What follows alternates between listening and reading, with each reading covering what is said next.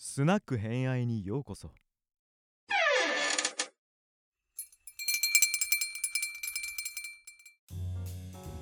はい。では、徳川四天王会、えっ、と、二人目、いきましょう。で、二人目は、榊原康政ですね。で、これを一郎さんから、早速ご紹介いただきたいなと思います。よろしくお願いします。はい。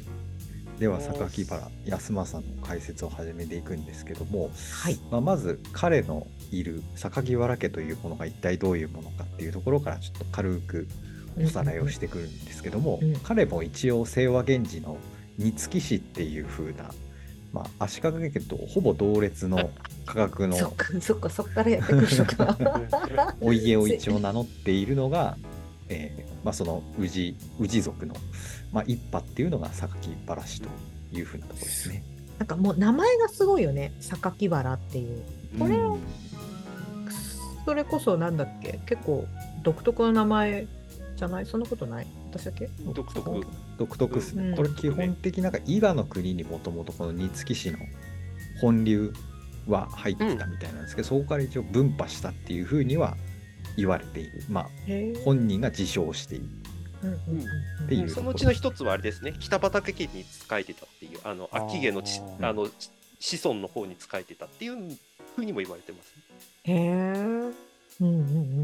まあ、そこから三河に入っていってうん。はいで、えー、と基本的に豊田市ですね。今でいうとこの豊田市とか岡崎市の方ににあの領地を一応入って新田市の流れを組む榊原家っていう風なところが一応生まれてくるっていう風な感じですね。まあ、これも基本的江戸時代の1940年代に編纂されたあの官営のあのかえあの家系図を元にしてるんであまり、うんうん、信用は置けないねっていう。まあっていうところなので。はい、よく書かれてる。うんなのでまあ、イメージとしては本当に家康と同じ源氏を一応名乗ってるっていう風な形ですね。はい。を取っているのが榊原家、まあ、本家とあと処理のところですね。で、はいはい基本的に戦国期に入ると、そこからまあ松平家にい一応あの仕えていくっていう風な形になってきます。で、うんうんうんえーまあその中で榊原家もいろいろいるんですけどもや安政が生まれる榊原家については、松平家の家臣である酒井忠直酒井忠次の甥でもあるし叔父でもされるんじゃないかっていう風なところとちょっとつながりがあるところに仕えていたのが、まあ、この榊原家っていうところだったんで一応、まあ、家臣の家臣ですね、うん。になるわけですね。と家康から見ると。はいはいなので、あうんまり、まあ、地位というか、価格としては高くないところからスタートするのが、まあ、えー、榊原康政というふう。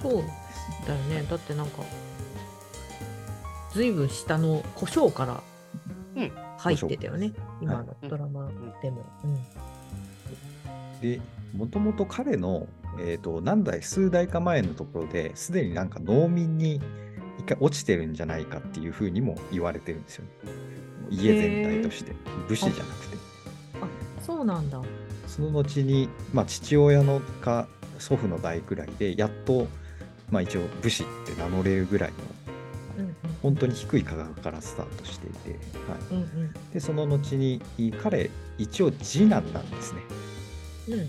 安政っていうのは、うん。まあ、長男に清正っていう人がいてあすみません清正じゃないあって清正がいて、うんでその中で、まあ、結局次男坊なんで彼は、うんまあ、一回寺に預けられて、まあ、文あの、まあ、書道を習ったりとか、まあ、書物を読めるっていう風なところになったという風なところが榊から安政の幼少期ですね。うん。で、えーちょっと戻るんですけどここの四天王を考えた時に、うん。いい酒井忠次と本田忠勝、榊原康政、まあ、ほあの井伊直政ってこのはい。4人いるんですけども、うんうん。ここのラインをどこに引くかっていった時に僕は多分、はいはい個人的には2本ラインを引いちゃった方がまあ分かりやすいだろうなっていうのが個人的なうん。意見なんですね。うんなんでかっていうと、徳川家の家臣って大きく多分3つぐらいに分派する、まあ、流れ的には流れるのかなって思っていて、はい1人目、まず第一部分が家康より前の時代からずっと使い続けている本当に歴代のまあ三河武士と呼ばれる人たち、はい、パパたちにも使えてた人ね。うん。忠勝とか、あごめんなさい。本田の家とかの、まあ、先代の人たちとか、うんまあ、坂井家とか大久保家とかっていうふうな本当に三河武士って呼ばれる人たちがはい。まず一つ目、うん。でもう一つが実際に、えー家康が独立をしようって言った今川家まあ滅亡というか桶狭間の戦いから、まあ、三河を統一するまでっていう風なところの期間でついてきた、まあ、お抱えの武士たちですね。はい胡椒として実際に取り立てて、まあ、手塩にかけて育ててきた武士たちっていうところと、あと最後のところが一応戦国大名としてすでに独立した後に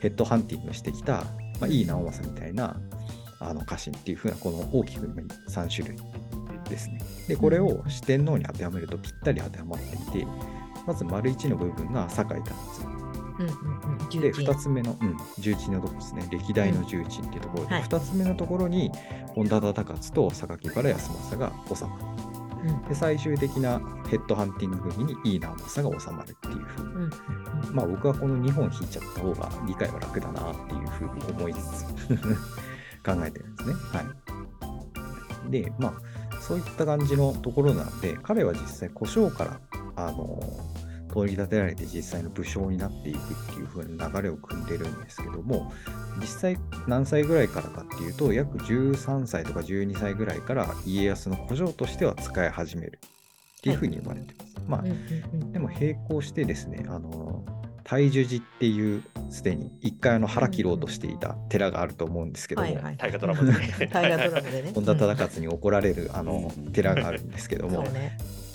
そこにデ、レのデレのシーンね。あ、そうです。本田忠勝うん。で、そこにあの木登りしてあの見下ろしてたのが小平太っていう、まあ、はいはい。後々の、まあ、あの、榊原康政なんですけど、そこで、うん。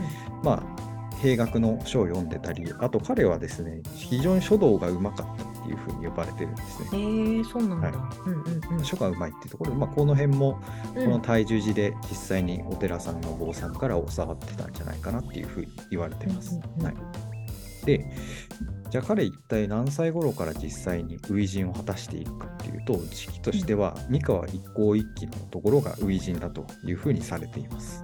ああそうなんだ。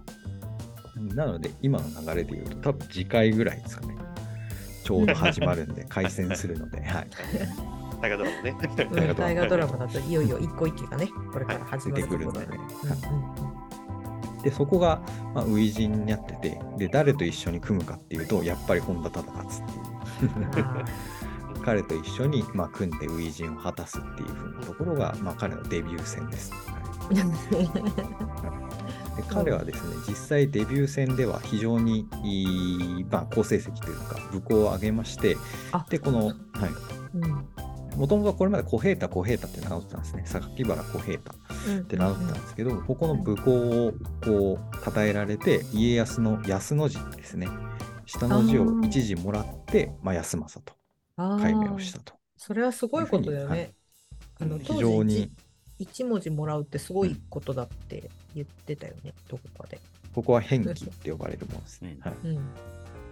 なのでまああの家康と同じですね元康っていう風なところを今川義元からもらったっていうのと、はいはいまあ、全く同じような感じで、うんまあ、安政っていう風に名乗りました。ではいはいはい。こうするとですね、実際、あの彼は家臣の家臣っていうところだったんですけど、実際、直進にこう取り上げられるわけですよね。うんうんうんうんでちなみに、酒井忠直はあの家康に対抗して一向一揆側で参戦するので、うんうんうんうん。大河ドラマ。地図上でちらっと名前が出てたっていう。出てましたね。あそうなんだ、そこまで見てない。うんうん。ではい、なので、まあ、またもの家臣の家臣から加え、あの地位を上げて、まあ、直進になりましたと。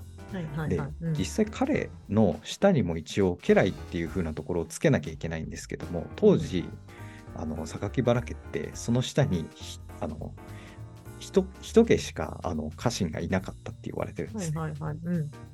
なのでもう非常にもうんう手元の武士、あの勢力が少ないっていうところで、まあ、あの家康からいろいろあの家臣を与えられて、まあ、一つの家としてえー独立していくという風な形になってきます。へえ。ははいい。ちなみに、はい 長男のお兄ちゃんはどこに、榊原清正は、ここからちょっどと、はい、説明していくんですけあ、ど本、当に、はいうんよかった。えーここで、まあ、ここまでで大体もう三河はある程度こう統一されて、まあ、一国大名みたいな形で独立していくんですけども、はいはいまあ、。ここでですね大きな事件がやはり酒井忠次のことと同じで、まあ、あの信康事件ですね、はい、はいはい。これやっぱ大きいんだね。非常にこれは大きかったみたいですねやっぱり。うんうんうん、で、ここと、まあ、長男のがいるんだけど、なんでこう名前が出てこないかっていうところが若干かぶってるところがありまして、そはいはいはの家康の息子である信康のうんあの、まあ、森役って形ですね、として、あの清間あのい。清康お兄ちゃんはい、そうです。清正が実際、あのついてたっていうところですね。はい。あ、なるほど。そっち側だったんだ。おはい兄ちゃんは。うん。についてて、で、実際、康政もおいろいろこう、まあ、信康の、あの暴れたっていう風な証言があった時には還元をしに行ったりとか。まあ、おお兄ちゃんに頼まれて何とかやってくれないかとかっていう風に還元に行ったという風に言われてます。で、ここで彼、一つエピソードがありまして、彼はこう還元するんですね、信康のところに。まああのしっかりしなさいというふうにするんですけども、そしたらですね、あの、あの激高してしまった信康が、あの、長弓ですね、弓を、あの、安政の方に構えて、これ以上言ったらお前撃つぞっていうふうにこう、脅しをかけるわけですね。で、ところが、あの、安政全く引かずに、まあ私、その正しいことを言ってるので、うん打ちたいのであれば、打つがよろしいっていうふうにこう開き直って答弁するわけですね。そしたら今度、あの、信康の方が蹴落とされてしまって、結局折れると。うんいうふうなぐらい、まあ、非常に肝っ玉の座っている次男坊だったというところですね。うんはい今そう見えないよね。うん今の今のか今のドラマの雰囲気だとふんわり。ふんわりパリピそんなっていうことを言ってくれるような家臣ではないですからね。うんはい。ねで、えー信康事件もいろいろありまして、まあ、築山殿と一緒に、あの自害してしまうっていうところになってまして、で、ここで、えー、と長男のお清正ってところは、まあ、信康をこう止めることができなかったというふうなところを恥じて、まあ、隠居して家督をお安政の方に譲ったのではないかというふうに呼ばれています。ああ、はいお咎めが特にあって何かなくなったってわけじゃなくて隠居、はい。隠居という形で取ったのではないかっていうふうなところがまず第一説としてありまして、お第まあ、もう一個説があって、うん。まあこれか資料には書かれてはないんですけどもこのうん。お兄さんがどうも生来病弱であったんじゃないかっていうふうには言われています。あああんまり資料に残ってないもともと。残ってはないです。あ、はい、なるほどね、であってまあもうこれを家督としてこうやっていくにはさすがに荷が重いというところで、うんえー安政の方に代行をいろいろまあ出陣とかを代行してもらっていくうちに本格的にもうお家督を相続していくんじゃないかっていうふうに言われてる説もあります。はいうん。なるほどなるほど。それも全然ありえるよね、はい。うんうんうんでまあいろいろ裏付けるような証拠もあって結局このあの清正ってけな何かしらこうやらかしたわやらかしたっていうところではあるんですけどもその後も江戸時代とし江戸時代にもいるあの家はお取り潰しにならずに代々代々普通にあの残っているんでへえ、はい。うんうんうん。基本的にそういったなんかヘマをやらかしたからっていう風な感じであの家督を下ろされたわけではなさそうだなっていうのが説としてはあるみたいですね。はいはいはい、うん、で、ここから大きく2つエピソードをお話ししていくんですけども、まず1つ目が、彼をあの一躍全国に轟かせたのが小牧長久手の戦いですね。これが彼の、まあ、1つ目の大きいエピソードなんですけども、まあ、小牧長久手の戦い、一体どんなものだったかっていうと、まあ、本能寺の変の後に、まあ、羽柴秀吉、後の豊臣秀吉ですね、はいはいが、まあ、あの織田家の権力を掌握して、乗っ取りをこう開始していくような流れになってきます。そうですね。うんはいで、柴田勝家を倒し、えー三男のお信孝を倒しっていう風なところがあって、その後に、えー、と次男のお信あ信勝ですね、うんが、えー、と秀吉のこう権力がどんどん伸びてきたのに脅威を感じて対決をこう決意するという風な流れになってきます。うんうんうん、で、信雄が頼ったのが家康ですね。はいはいで家康に頼られた頼ったってところでもちろん家臣であるう康政っていうところは秀吉に対抗して、えーえー出陣をするというふうな流れになっています。でここの、まあ、流れの中で出奔していくのが石川数正ですね。うんはい。このタイミングで出てくるんだ。まあ、ここと、まあ、ちょっと後、うん。後で、後に後に出てくのね。うんそう。なるほど、なるほど。で、えーとまあ、そういった形で小牧山城に、えー、と入って家康は布陣をし、まあ、そこを取り囲むように秀吉がこう布陣をするというふうな形になりますね。はいはいはい。で、えー、と秀吉はこうその後何をするかっていうとお小牧山城の方に家康が入っているので、えうん岡崎本領の方ですねが、はい。まあ、手薄になっているだろうっていうふうなところで、えー森長吉ですとか池田恒興とかっていうふうな、まあ、家臣に命じて岡崎の方に奇襲攻撃を開始しようっていうふうに、まあ、策を立てるわけですね。はい。彼は。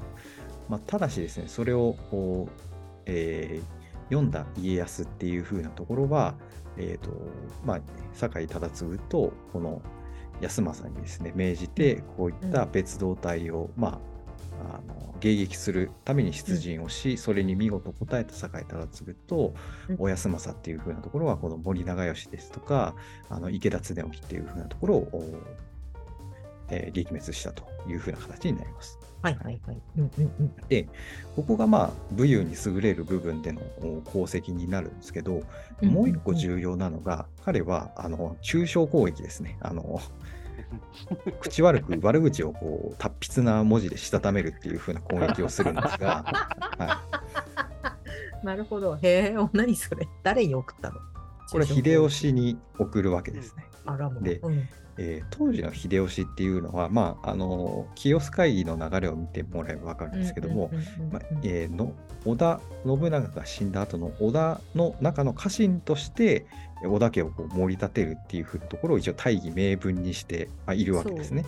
ですね。はい。うんでそういった中で、えー権力をこうこう進駐さあの伸長させてきてるんですけども、そこに対して安政が織田家乗っ取りというところで柴田勝家を殺しはいはい。信孝を殺しっていうふうなところを、はいはい。のしているというふうな、うん。これこれは言語道断であると。主家を乗っ取ってうん家臣が成り上がっていくことはこれいかなることかっていうふうなところの劇文をですね、えーしたためて、はいえーこれをこう家康あの秀吉側のお陣地にばらまくわけですね。はい、ばらまく、ばらまうくん。うん誰かに直接送るとか、秀吉に送るんじゃなくて、陣地に怪文書をこ怪文書じゃないか。怪文書じゃない。う。怪文書じゃない怪文書じゃない事実をこう羅列していくっていうふうなちょっと攻撃をこうさせていくわけです、ね文集法しちゃうの？あそうですそうですそれに近いですね。榊原法をしたの。はいうんうんまあ、それに怒った秀吉がですねこれにどういうふうに返すかっていうふうなところはですね、まはい。ああの怒って秀吉はあの榊原康政の首を取った者には10万石を与えるっていうふうな、まうんあ、あのあらま。うんうんなんですかね手配状みたいな感じですかね。うん。はいはいはい。もうお触れお触れとして出したというふうに呼ばれてます。はいはいはい。うん。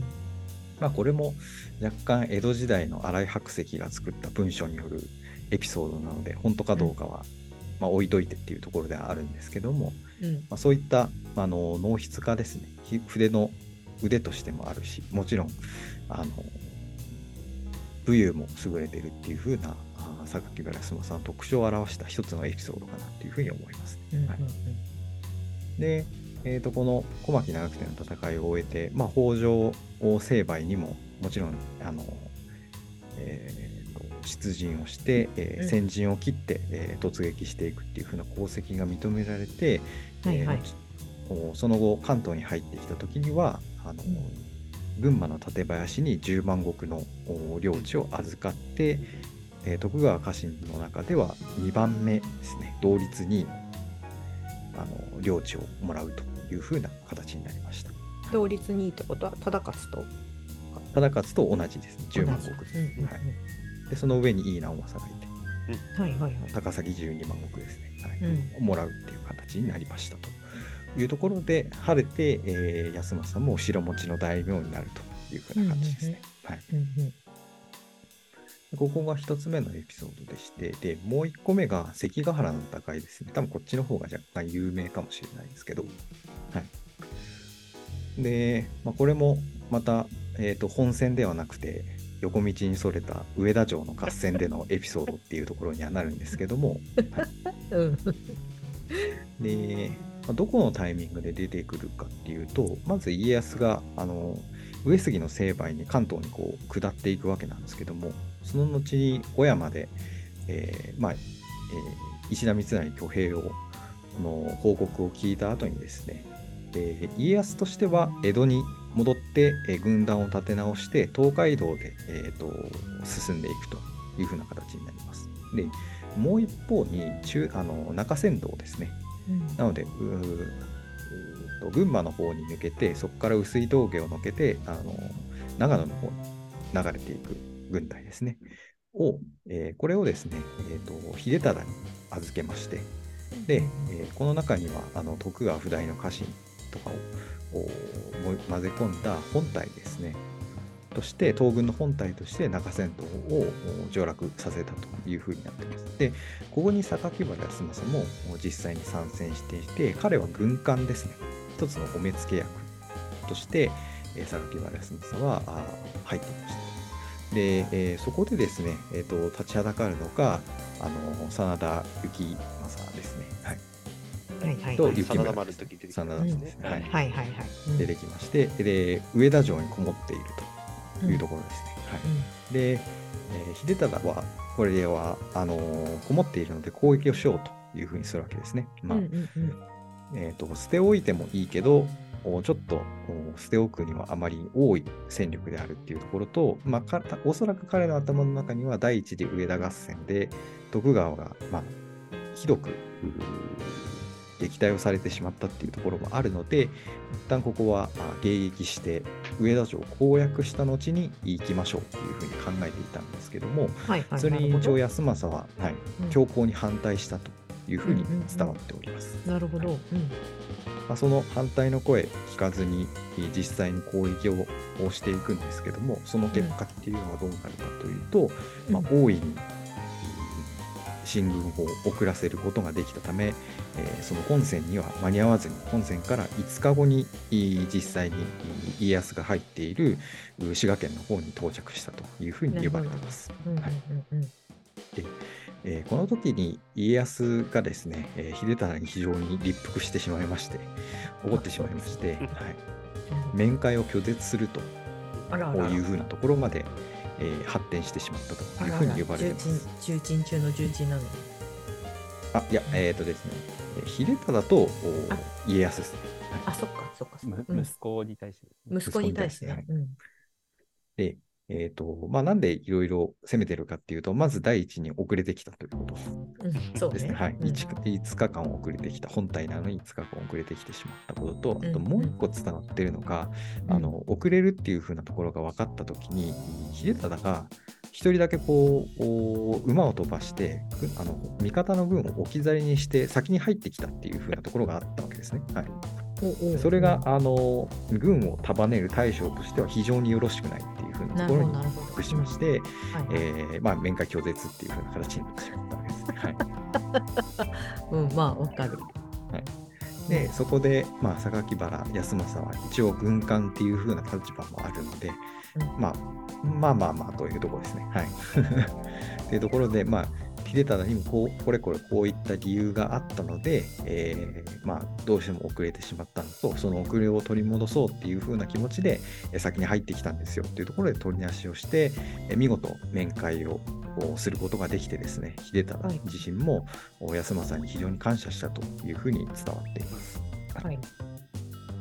こういったところからですね、あの見ても分かるように、榊原康政っていうところは、まあ、もちろん武勇にも優れるっていうところもありますし、うんうんうんあとはあの実際に脳筆家っていうところでしだったりとか、まあ、あの本当に文武両道の活躍っていうふうなところがあったというふうに伝えられています。はい。はい。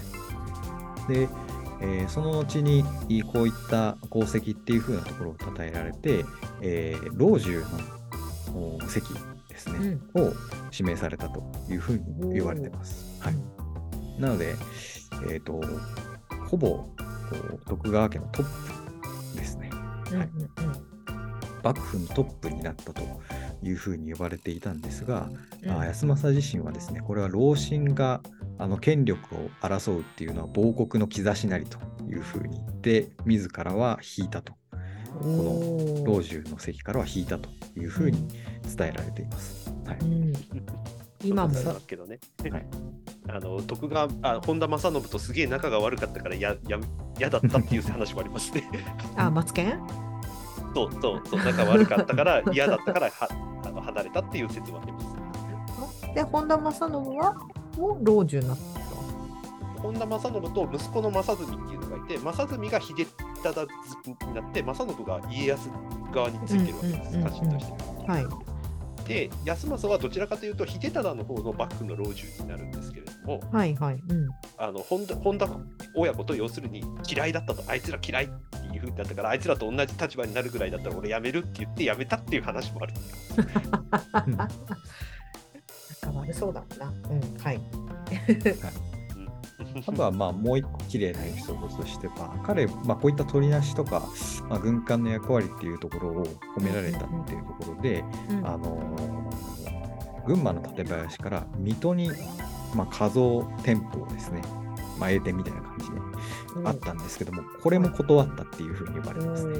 はい、私はその中山道での戦いで功績を上げてないので、ここは身を引かせてもらいますっていうふうに言ったりとかっていうふうな、うん。非常に引き際としては綺麗なうん。うん印象がある榊原康政っていう風なところが、まあ、一生、彼の一生という風になってます。はい。うんうんで、亡くなったのも実際、あのこの江戸時代初期っていう風なところで、まあ、しっかりとですね、3人の息子を残して亡くなっていったんですが、うん。でここで最後ですね、えー江戸時代の榊原家という風なところで、まあ、一点、ちょっときな臭いものがあったというふうに言われております。は いで、えー彼はですね、3人息子がいまして、1人目、長男は、まあ、武大須賀家っていう風なところに養子として出されています。はい。で、えー次男坊があーうん。またで同じように家督を継ぎまして、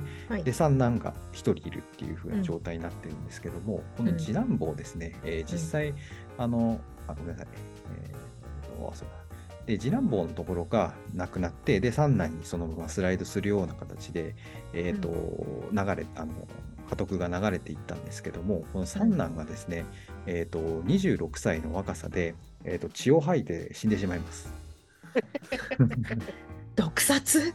必殺技？毒殺？毒殺ではないないです。毒普通に殺するほどのキャラじゃないんだよね、この人ね。普通に病死ですね。うん腫れ物が破裂して、まあ、血を吐いて死んでしまうと。うんいうふうなところがありまして、はい。で、この三男にですね、一応子供はいないっていうふうに、えー、と彼のお榊原康政、榊原家の、まあ、宿老ですね、はいはい。まあ、家老が言ってたんですけども、で、それで、えー長男の、おまあ、他家に出してた大須賀家の長男ですね、はいはいはい。出してたところを引っこ抜いてきて、うん。えー榊原家のお後継ぎにしましょうっていうふうになった,、なったんですね。で、はいはいはい。それが終わった後に、い幕府がこう調査をしてたらですね、この三男に隠し子がいたっていうふうなところが明らかになるんですね。うんうんまあでまあ驚かない何も。うん。まあまあ当時はそりゃそうですね。うん。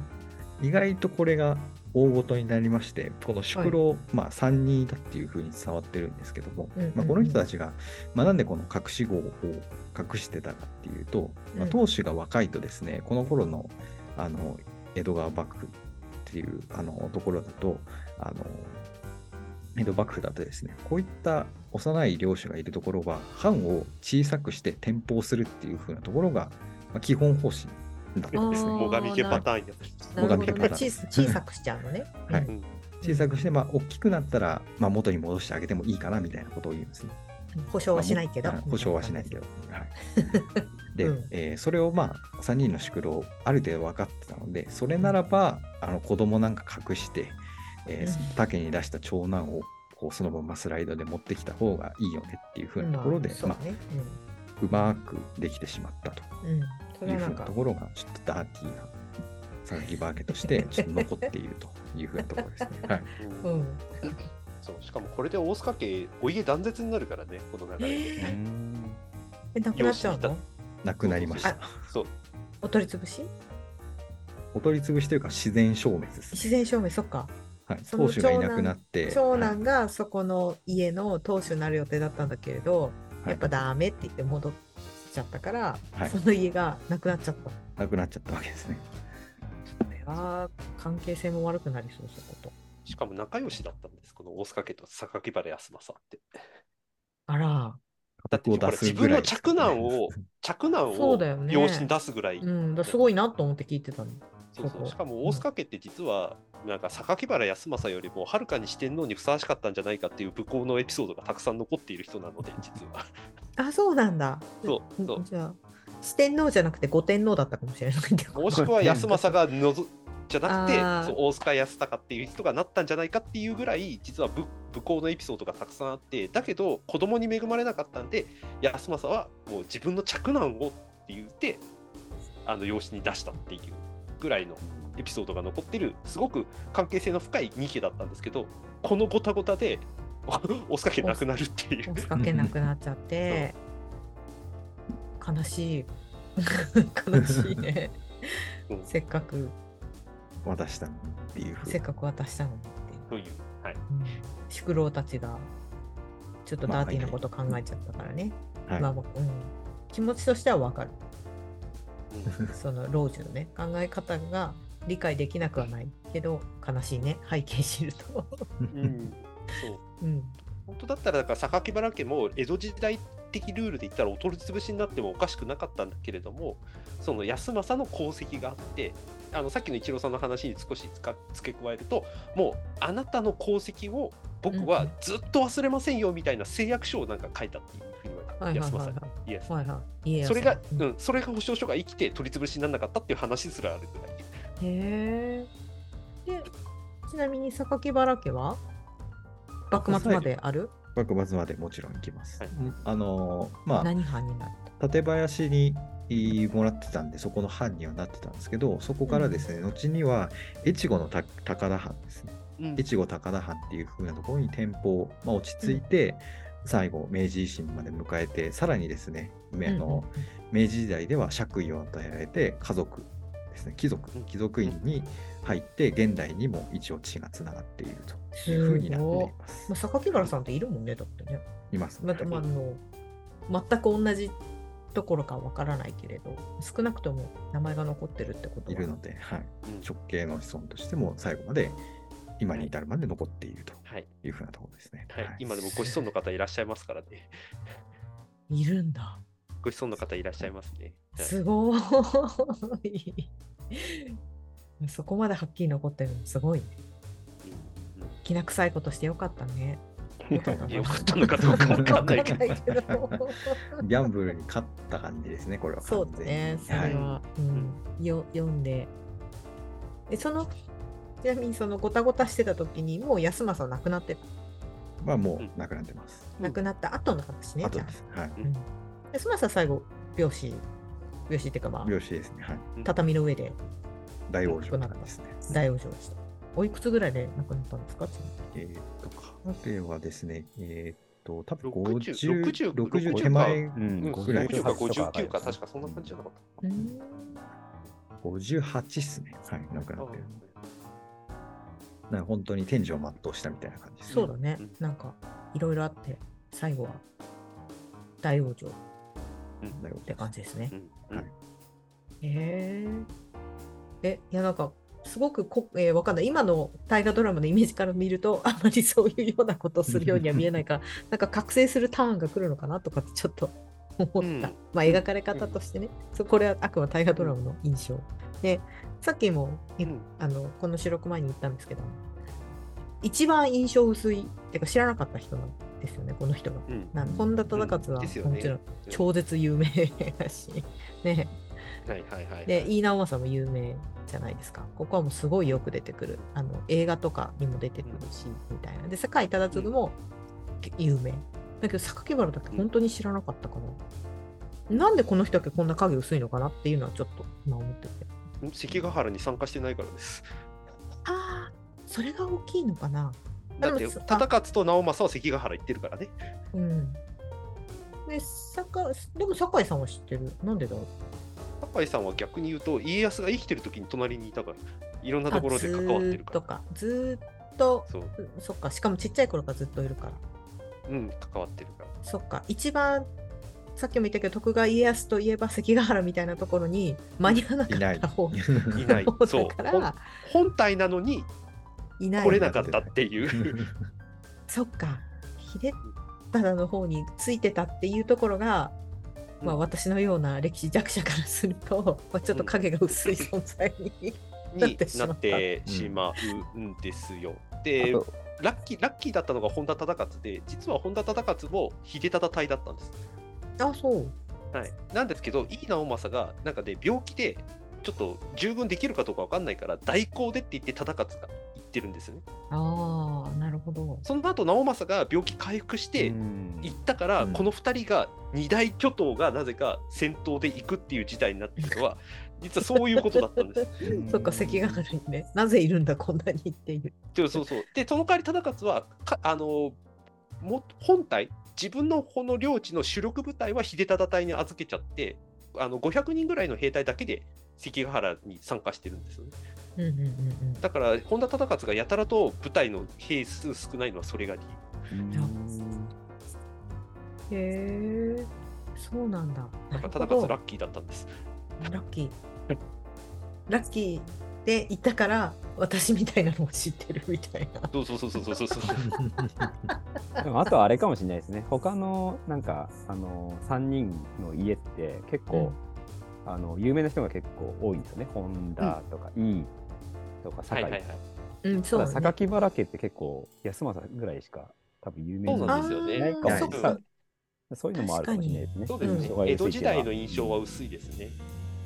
確かにね、いい家は本当にね、だってあれですよ、井伊直輔のところが。いい直輔だよね、のところまで。だから歴史上で他にもつながってる人たちがうんうん。いるけど、あそう、確かに榊原って他に、他に有名な人ごめんなさい。いいようん。いいないですね。そう。実はねお兄ちゃんの家の方が地味に有名だったりするんですうん。榊原の清正の方？そう、はい。あの久能山のあの住住職ってじ神宮のなんか担当みたいなの領そこのなんかその山自体を管理するする人っていう。人みたいな感じで今も残り続けてる。はい、あ、そう。そう。だから地味にその久能山に行くのエピソードが出てくるたびに榊原って名前が大体出てくるからそっちの方が地味に重要だ有名だったりする 江戸時代でいくとそっか。じゃあ、なんだっけ、あの、榊原康政一発芸人みたいな。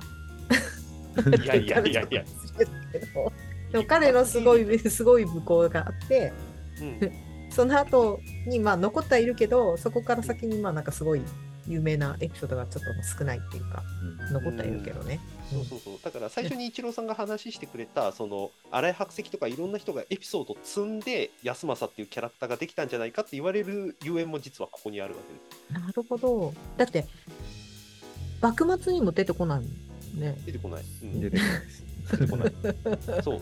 だから幕政にも全然感知しないんです。そうだよね。そういうことだよね。うん。そっと、そっと明治を超えてったってことでしょ。そうそうそうそうそうそう榊原家みたいな感じになるわけです粛々と領地高田にいますから、ね。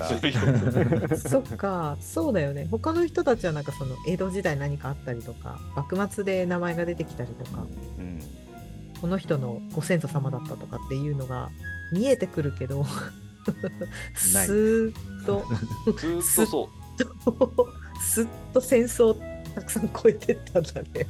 むしろ館林がこの後徳川綱吉が入りますから。うん。そうそうそう、そうだよね。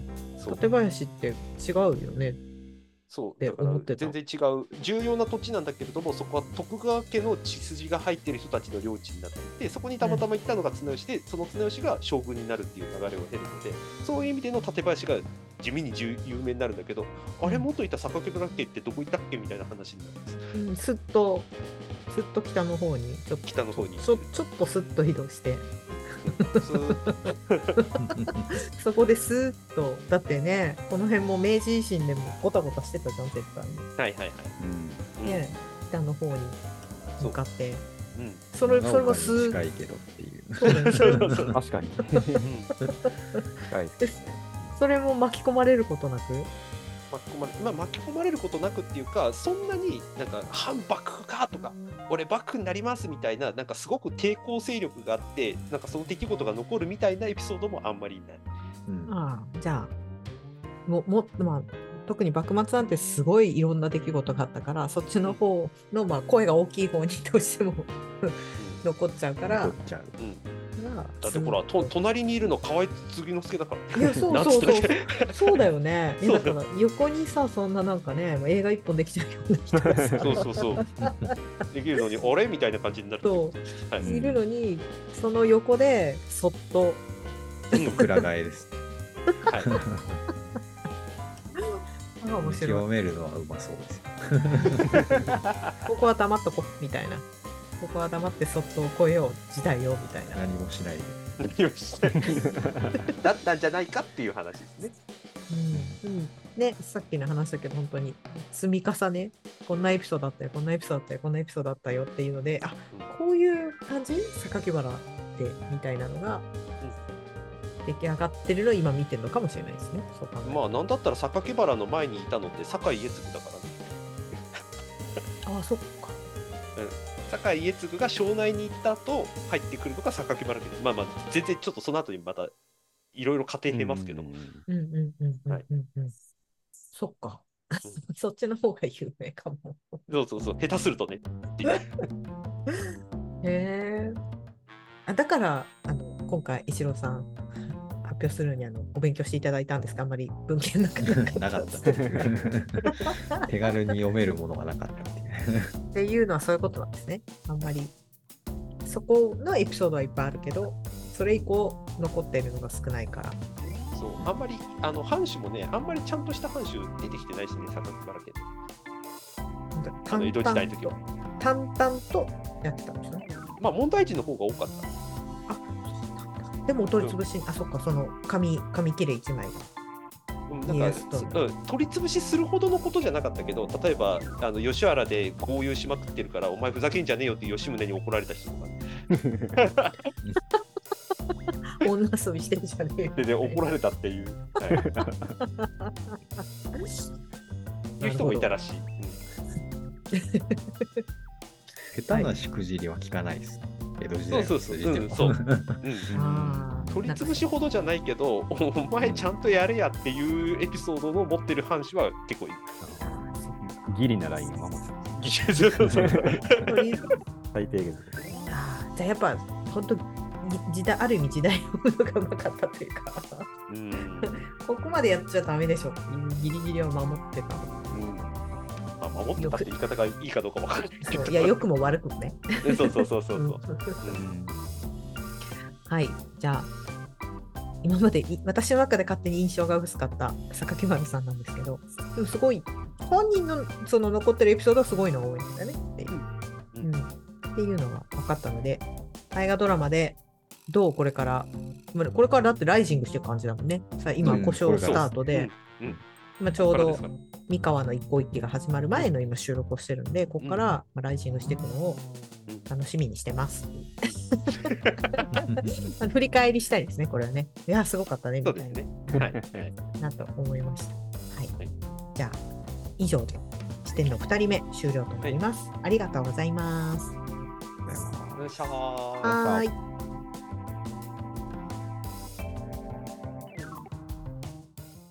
もう一杯いかがですか？